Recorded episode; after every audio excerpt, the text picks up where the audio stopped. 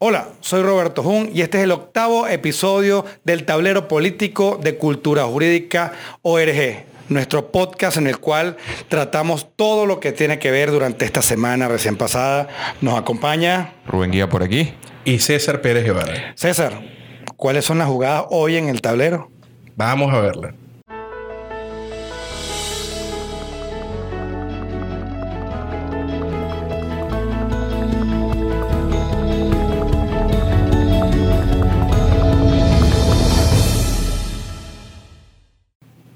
Bueno, entonces esta semana tenemos varias jugadas sobre el tablero. Una de ellas es lo de qué ha pasado con Juan Guaidó en cuanto a su inmunidad parlamentaria y el procedimiento de levantamiento. Exactamente. La otra... prolijo, además. Totalmente, debido proceso. ¿Te acuerdas de esas clases de debido proceso, César? Aquí hay varias cosas. No solamente es la evidente vulneración al debido proceso, al Estado Te corto ahí porque lo vamos a retomar después, con más tiempo para seguir. También tenemos el caso de qué pasó con la delegación venezolana en la OEA y en la ONU. Las credenciales, las personas que ahí representan a un personaje o a un Estado. Eso es un tema que vamos a hablar también. Hay alguien que está buscando trabajo, me parece. ¿Sí? Sí, sí, alguien está buscando trabajo. Si quiere alguien, un adulador de oficio, bueno, por ahí disponible. Perfecto. y bueno, vamos también a abrir de lo que son las jugadas sobre la mesa, pero a nivel ya internacional. Nuestro amigo Assange. ¿Qué pasó con Assange? Yo creo que ya era hora que pasara algo con Assange. creo que de tanto tiempo, pues mira, en algún momento lo iban a agarrar, ¿no? ¿Cuántos años tenía ya en la, embajada? 2012. 2012, sí, exactamente. Bueno, y la otra, en Sudán. Eso, es una, una, noticia reciente, o sea, estamos viendo ahorita. Que ha impactado aquí muchísimo. Sí, lo que no era reciente eran los 30 años que llevaba el tirano ahí, pues. Pero bueno, eh, no nos hemos metido a profundidades en las noticias, qué es lo que ha pasado, pero, bueno, hablaremos. Otra vez nuestro turbán favorito, eso lo dejamos allí. Sí, AMLO, como siempre, diciendo cosas. Es que, es que AMLO nos está dando razón para existir. ¿no? todas las cosas que dice. Bueno, y te, tengo una, y te tengo una sorpresa, César, sobre AMLO, pero en, cuando lo tratemos, te la, te la comento. Bueno, empecemos. Venezuela, nuestro territorio. ¿Qué ha pasado? Ciudad capital. Mm.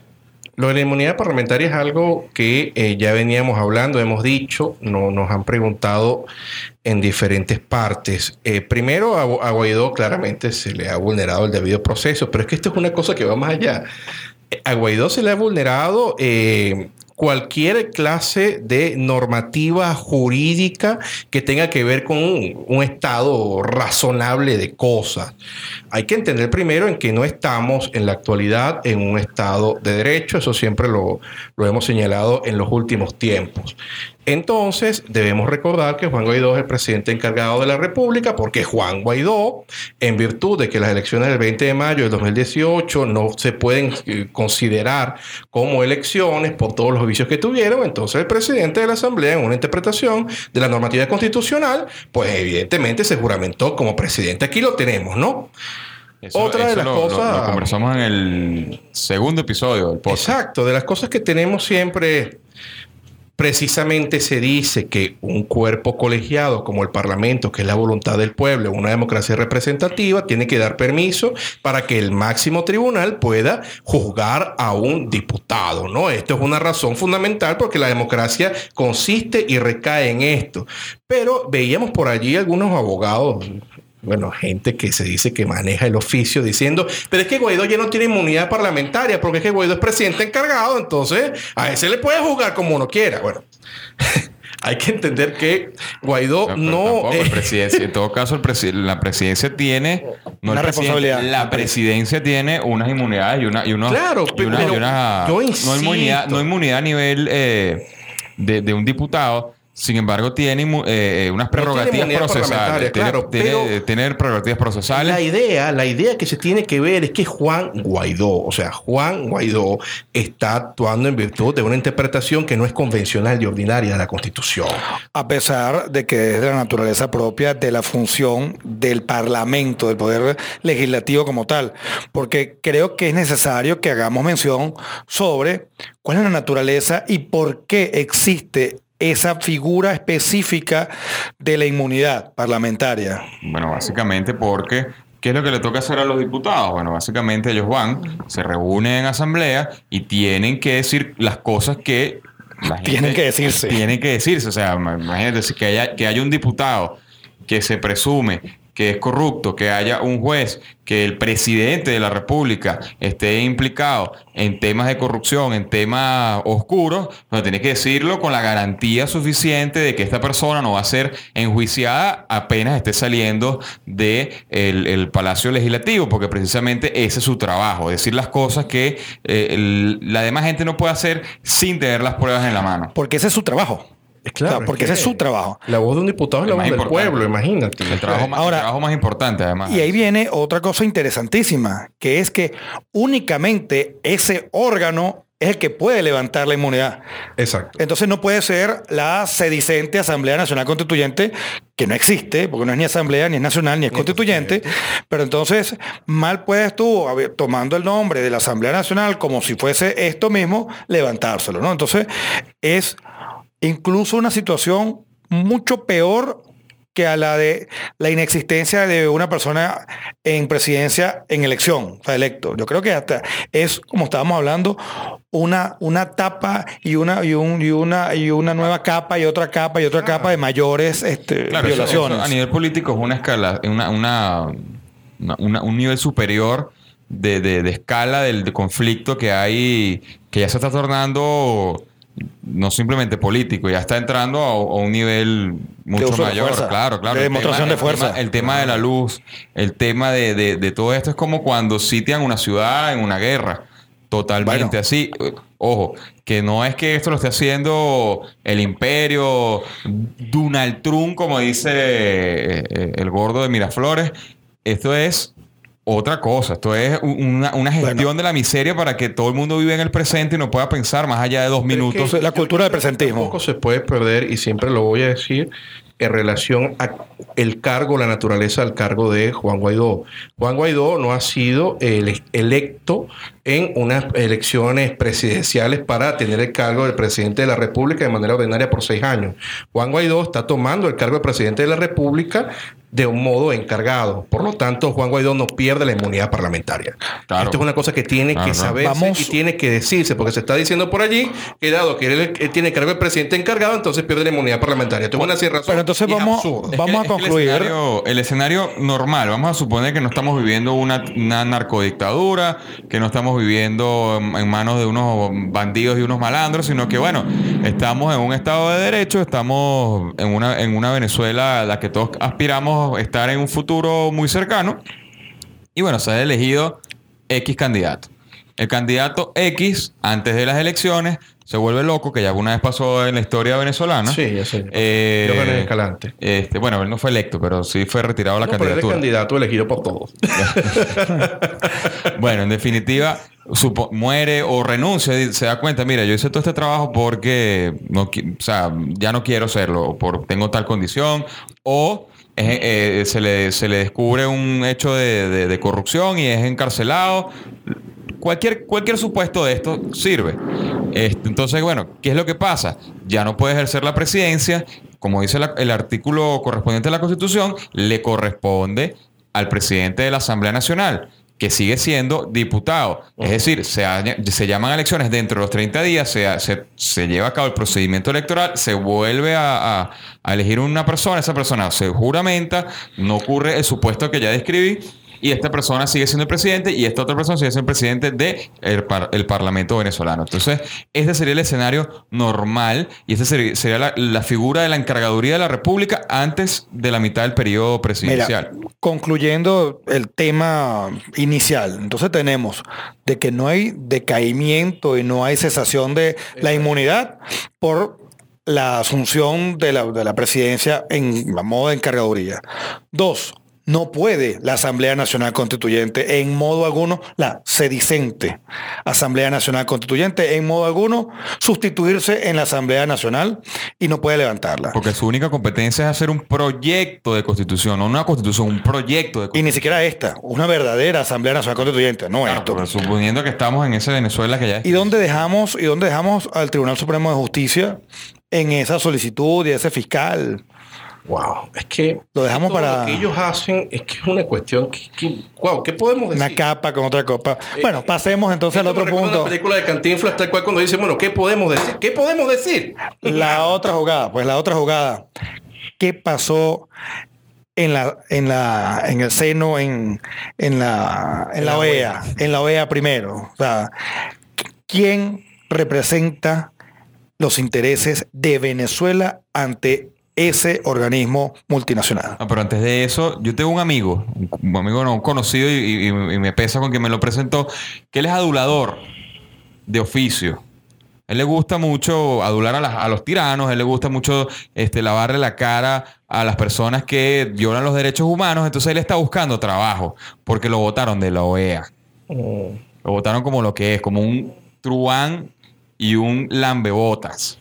Sí, realmente en la OEA vimos una cosa espantosa. Vimos primero una malcriadez por parte de la dama que se encontraba allí sentada ejerciendo las funciones que no, le, no, no, no eran de ella, diciendo un montón de tonterías, haciendo una interpretación grosera, eso no es una interpretación, haciendo una malversación de los contenidos fundamentales de la OEA.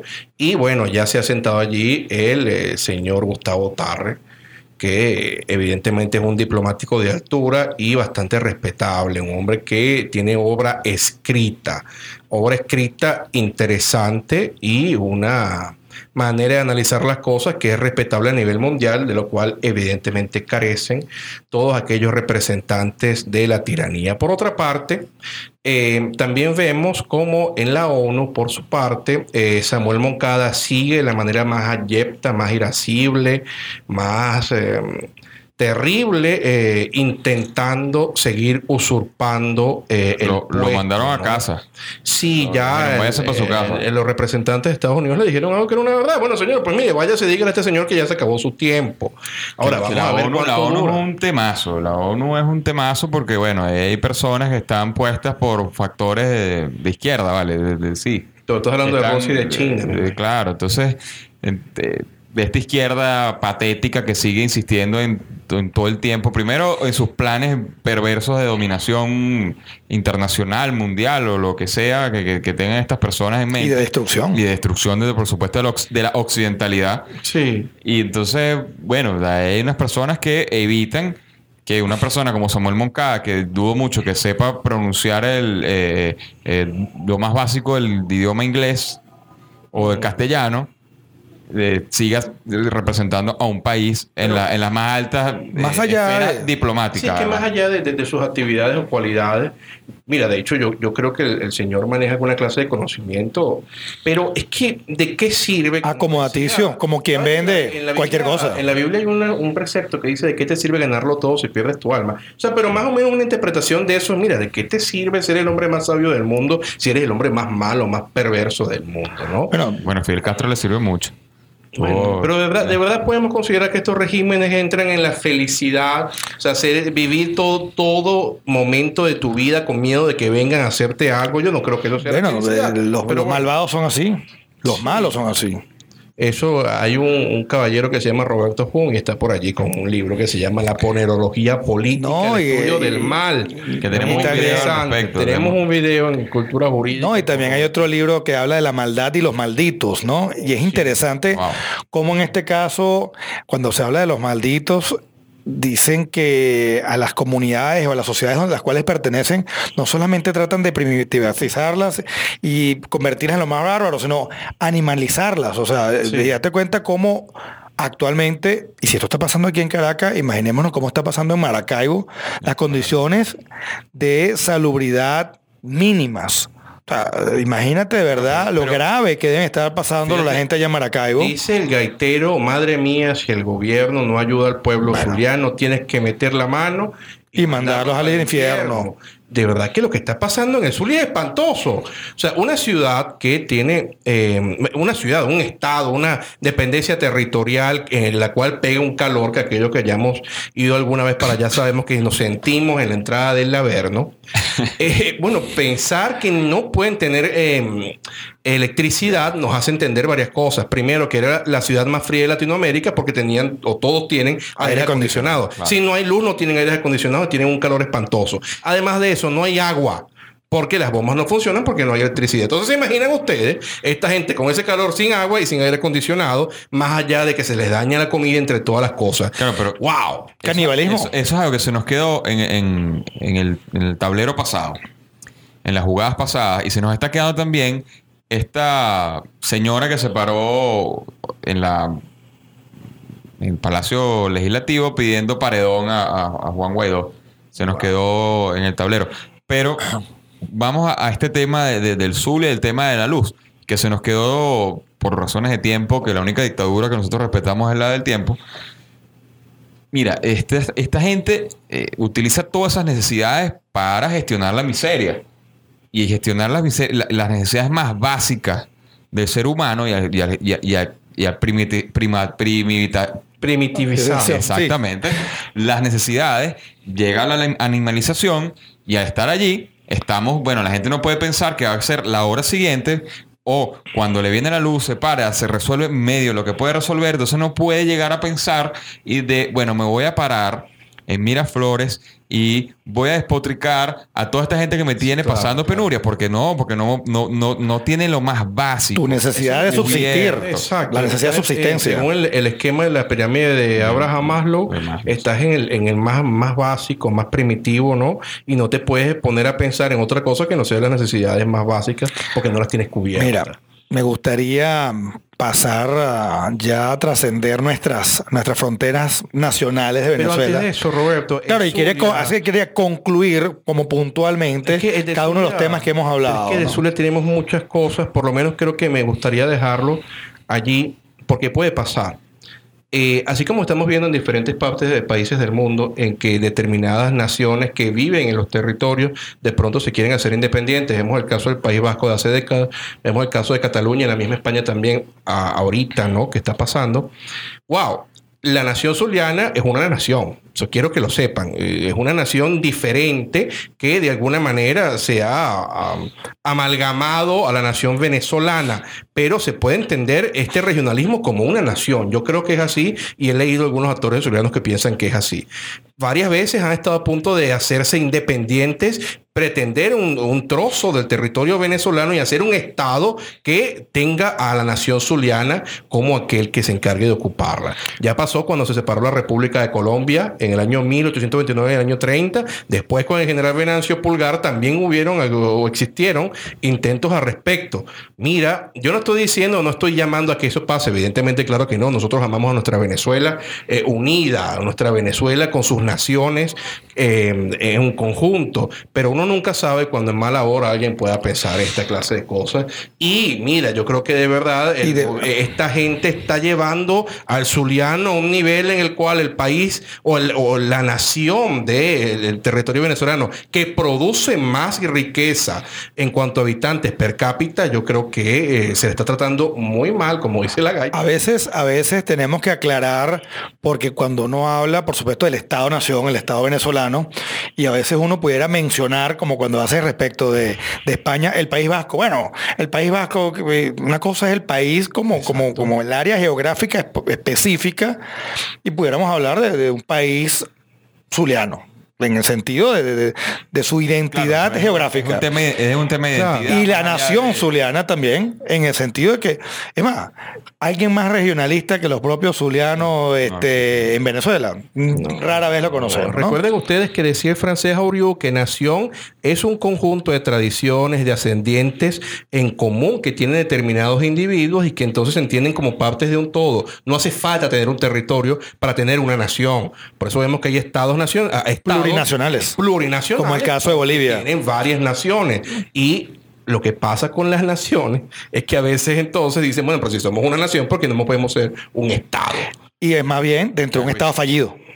Porque dentro de los estudios de filosofía política pudiéramos analizar es el futuro de una nación dentro de un estado fallido que nada le favorece.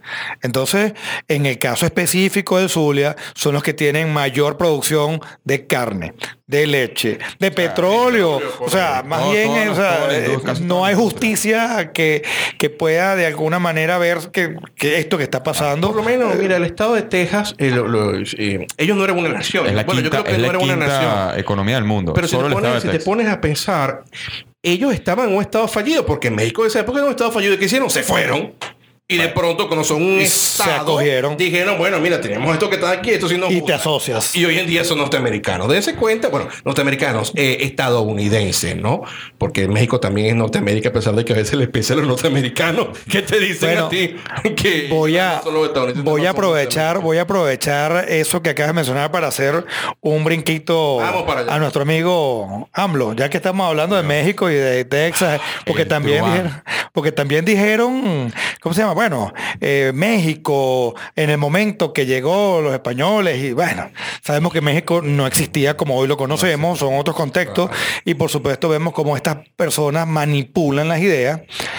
Y de lo que te iba a comentar, hay un autor, filósofo español que yo he estado leyendo últimamente, que es Antonio Escotado, y que recientemente, esta semana, o más tardar, o sea, o lo- a lo sumo, la semana pasada, estuvo en Montevideo. Y le preguntaron, bueno, ¿cuál es su, su opinión sobre, sobre López Obrador? Y él respondía más o menos lo que tú decías, pero él efectivamente señaló, ese señor es un miserable. ¿Qué piensa usted sobre el presidente de México, que por su apellido es español, o residentes españoles, que, Qué pedazo de que miserable. pretende que España pida perdón? Directamente, qué pedazo de miserable. Entonces, yo creo que Bárbaro. yo creo que, que haberlo tratado como, como de Truán y Truán favorito, por lo menos Bueno, tienes un es el Truán de este, de este podcast en este momento. Es el Truán favorito de este podcast en Pero este es que momento. ¿Cuál a es mí me preocupa mucho. Eh, AMLO ha salido en evidente estado etílico. Yo he visto, es que de verdad a mí me ha El- preocupado, ¿no? yo- pero que renuncie a la presidencia y se dedique a vender el avión. Es que me recuerda ¿Verdad? mucho a Boris Yeltsin. ¿Ustedes se acuerdan del caso con Yeltsin? que salía sí, con sí. esas peas gigantescas y estaba con una felicidad. Y estaba Clinton al lado muerto de la risa porque tenía este hombre ebrio al lado. Bueno, AMLO es una cosa así. Y como él es muy mexicano, entonces se le salen estas... Es que de verdad que lo de AMLO... Mira. Yo nada más tengo una cosa que decirle hoy a AMLO. AMLO, eres un tonto. Pero eres un tonto de la historia latinoamericana y vas a pasar hacia la El historia como decía Marx en el 18 de Bromario de Luis Bonaparte, Marx decía en la introducción que en la historia tú te podías ver que había una figura, ¿no? Y esta figura hacía ciertas cosas. Y después entonces venía otra figura que no era nada original, sino que remedaba a este y por lo tanto era un chiste. Yo pensaba en su primer momento que Hugo Chávez era un chiste de Bolívar, porque intentaba imitarlo y entonces siempre decía que era bolivariano.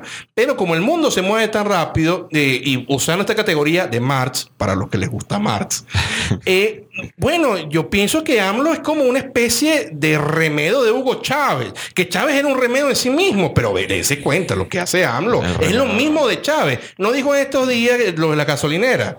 Dijo, bueno, que si no bajan los precios de la, la gasolinera, entonces voy a hacer un sistema de precio justo de gasolinera. Yo me reí porque los mexicanos dijeron, ah, ahora sí, pues ahora sí que vamos a tener gasolina. Pues ahora no van a tener ni siquiera gasolina. Y ahora la van a tener más cara en el mercado negro. Pero la gente no lo ve. Bueno, vamos a esperar que pase. Bueno, este, a mí por lo, por lo personal, particularmente, cuando veo que estos personajes este, hacen ese tipo de show, yo creo que eh, mucho es preparado. ¿Para qué? Para, Exactamente, sí. para desviar la atención, de verdad. Entonces la gente lo ataque con puras eh, o- falacias ad hominem. Bueno, que tú eres feo, que tienes los dientes doblados, que pareces un, un orangután, Que hueles el mal, que eres el pez lagarto. que- ese. que eso es lo que hacía, creo yo, este eh, el, el gordo de Miraflores, el gordo comunista, eh, cada vez que hablaba mal, eh, cada vez que se equivocaba y decía eh, los, los- vamos a multiplicar los penes, vamos a, Sí. a- en los libros y las libras. Eso lo hacía simplemente para desviar la atención y en paralelo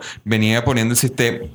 Poniendo no, lo venía Reforzando. recrudeciendo el tema de los, de los precios justos, el control de cambio, el control de precios, el- el- el- la persecución a los políticos. Entonces la gente se, se dedicaba exclusivamente. Y te desgastas. Exacto, a, a decir, a decir eh, bueno, ¿qué, qué tipo tan idiota. Bueno, estos tipos no dan puntadas sin ¿Tú dedal. sabes quién no es un idiota? Juliana Sánchez. Ah, bueno. Ay, Dios ¿Ustedes mío. qué opinan de Assange? ¿Cuántos años tiene? Desde 2012, ¿no? Bueno, se lo llevaron. Bueno, lo que pasa es que Julián Sánchez es una figura, este, Controversial en muchas dimensiones. Dicen las damas que es muy cariñoso, incluso a su pesar. A pesar de las damas, ¿no? Mira, eh, Julian Assange había comenzado muy bien porque había empezado a revelar secretos de todos los gobiernos. Y bueno, lamentablemente este, hizo molestar a las personas del Pentágono, del- del- de la CIA y de, de la NSA. Y bueno, terminó allí y evidentemente la izquierda capitaliza eso, esa, esos, no errores de, de- de los Estados Unidos, pero sí capitaliza ese tipo de cosas. Mira, vamos a poner a esta persona en custodia eh, y le pasó a Snowden también. Sí. Snowden eh, eh, le, le suspendieron el pasaporte eh, convenientemente en Rusia. Eh, que también una persona que se haya robado una información, digamos que son casos similares. Los estados deben ser transparentes para garantizar una serie de derechos, pero bueno, también hay que tener unas leyes claras de, de- de seguridad y qué es lo que es seguridad de estado y qué es lo que es seguridad ciudadana, que tú tienes un video, por cierto, respecto de eso. Yo no sé, yo voy a decirlo, yo sí voy a decir mi opinión de Assange también, eh, lo que yo pienso, yo pienso que Assange, con todo lo que se diga de él, es que no se puede ser tan fantasmón en la vida. O sea, Julian Assange fue un hombre que eh, intentó hacerse famoso, lo logró, lo consiguió, pero yo me puse a ver a quién beneficiaba todas las cosas que él publicaba, ¿no? Porque curiosamente siempre uno ponía una balanza, ¿no? Entonces las balanzas por lo general tienen un lado de derecha y un lado de izquierda, ¿no? Bueno, por lo menos así. Entonces cuando yo veía lo que él publicaba, a quién beneficiaba, ¿no? ¿Dónde iba más la balanza? Yo más o menos me da cuenta por dónde iban los tiros. Y de pronto entonces, cuando en Londres eh, le salen esto, porque como él es muy cariñoso con las mujeres, estuvieron a punto de echarle una varilla allá por Escandinavia, entonces de pronto él agarra, aparece en el consulado de Ecuador como uno de los más grandes truanes, rufianes y hombres malvados que ha ocupado presidencia de país alguno como Rafael Correa. Entonces Rafael Correa le da el asilo en la embajada de Ecuador y después le dan la nacionalidad. Yo dije que hay algo raro. O sea, mira, dime con quién andas y te diré No, no, quién totalmente, eres. totalmente. Entonces de pronto sale Rafael Correa, entonces ahora él es enemigo de Ecuador y se pone a publicar cosas en contra de Lenín Moreno, que es un enemigo abierto de Rafael Correa. Pues yo te puedo decir que a Sánchez. Y si le dieron la nacionalidad, no le pueden enjuiciar por traición a la patria, que está de moda también. Es que es algo muy raro que que se la loca. suspendieron. Yo no, yo, yo no soy abogado ecuatoriano y no conozco las leyes ecuatorianas, pero yo vi que el eh, Ecuador dijo que le suspendimos la nacionalidad. Yo no sé cómo será esto, porque no sé si es que será que se la revocaron. O sea, ¿cómo es esto? O sea, tú, tú eres, tú no eres ecuatoriano hasta que. Es adquirida, bueno, pero es adquirida. Pero- Pero ¿cómo es esto? Me imagino que igualito desconocemos cuál es el tratamiento Pero interno. raro, es interesantísimo. Pero la embajada en el momento que él entró y la embajada en el momento que salió es totalmente sí, distinta, sí, ¿no? Muy entretenido también. pobre embajador. ¡Ah! Eso me dio mucha El risa. pobre embajador que se tuvo que calar ese sujeto tanto tiempo ahí. Sí, no, es un tipo fastidiosísimo que, que andaba por allí. No, y peligroso, además, con una computadora en la mano, un tipo peligroso. Mira, Esa cara de malo que tiene, bueno. ¿y qué pasó en Sudán? ¿Qué pasó en Sudán, Rubén? Coméntanos. Bueno, como decimos aquí en Venezuela, la gente se arrechó con el con el dictador, con el con el con el tirano de turno, ¿no? Pero Y es se que fueron 30 plantaron, se plantaron, sí, sí, nada más y nada menos. Pero Estos es que- países, yo, no- yo no sé por qué hay tiranos tan longevos y tan tan Bueno, pero es que tan- recuerden que estos permanentes. países de, de esta parte del mundo eh, tienen la noción de que eh, los gobiernos tienen que ser así. De hecho, vienen con, con una cultura de califatos y de cosas Claro, de son- son musulmanes. Claro, uno puede entenderlo. Este, en esta parte del mundo, como somos demócratas, somos occidentales, esto se ve, esto repugna. Pero tú ves que Gaddafi era una cosa normal. Ustedes vieron, ustedes vieron una película, ustedes vieron una película propia de los 80 que se llamó, en, en castellano la pusieron, eh, la, pe- la- la joya del Nilo, la joya del Nilo. No, no, no. Vamos, te- se, lo, se, lo, se lo recomiendo, vamos a buscarla, porque era también algo así, propio de, países, bueno, en este caso era, era, era una... Era fantasioso del medio, del Medio Oriente y resulta que, bueno, alguien se estaba lanzando de presidente, entonces hacía trucos de magia, se contrataba gente para, bueno, los más puro pan y circo, que eso siempre ha funcionado, ¿no? Sí, en ese momento era, bueno, y compraba aviones eh, este, artillados, etcétera, etcétera. Y había un personaje famoso que era como un, un dios, entonces que los iba a sacar. Pero por supuesto también está muy, muy decorado todo. Pero básicamente el núcleo es, mira, mira, el populismo, cómo la gente le mete en esas ideas de que va a llegar alguien, un mesías siempre a salvarte.